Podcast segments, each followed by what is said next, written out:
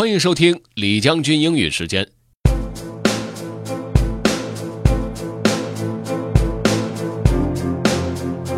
今天来跟大家说一说消费者。国际标准化组织，也就是 ISO 认为，消费者是以个人消费为目的而购买使用商品和服务的个体社会成员。那这又涉及到另外一个概念，就是消费主义。所谓消费主义呢，其实它的定义有些复杂。一方面呢促进人类的发展，另一方面也会有人觉得它是在摧毁我们的灵魂。这个确实有点耸人听闻。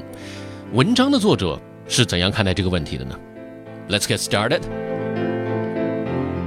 How humans became consumers, a history.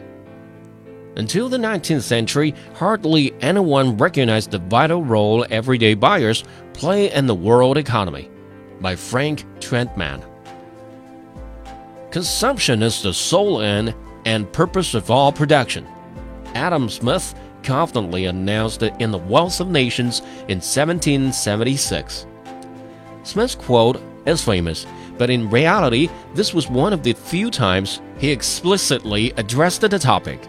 Consumption is conspicuous by its absence in the wealth of nations, and neither Smith nor his immediate pupils treated it as a separate branch of political economy. It was in an earlier work, 1759's The Theory of Moral Sentiments, that Smith put his finger on the social and psychological impulses that push people to accumulate objects and gadgets. People, he observed, were stuffing their pockets with little conveniences and then buying coats with more pockets to carry even more.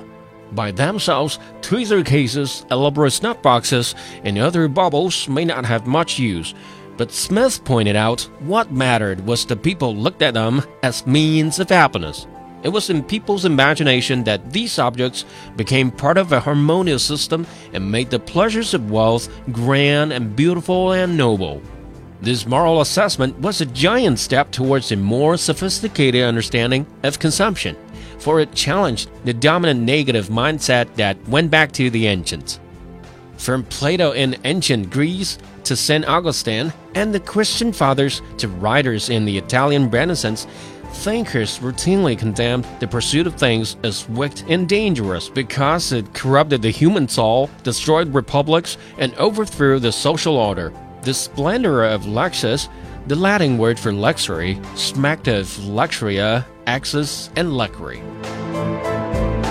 我在想，如果把给出这些定义的这些古代的哲人们，都丢在现在的这个物质极大丰富的社会环境当中，我相信很快他们也会被双十一、双十二还有黑色星期五给淹没了。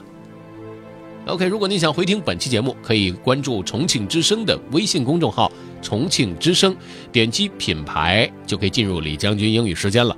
另外呢，也可以在喜马拉雅 FM 上面搜索“李将军”，就可以找着我了。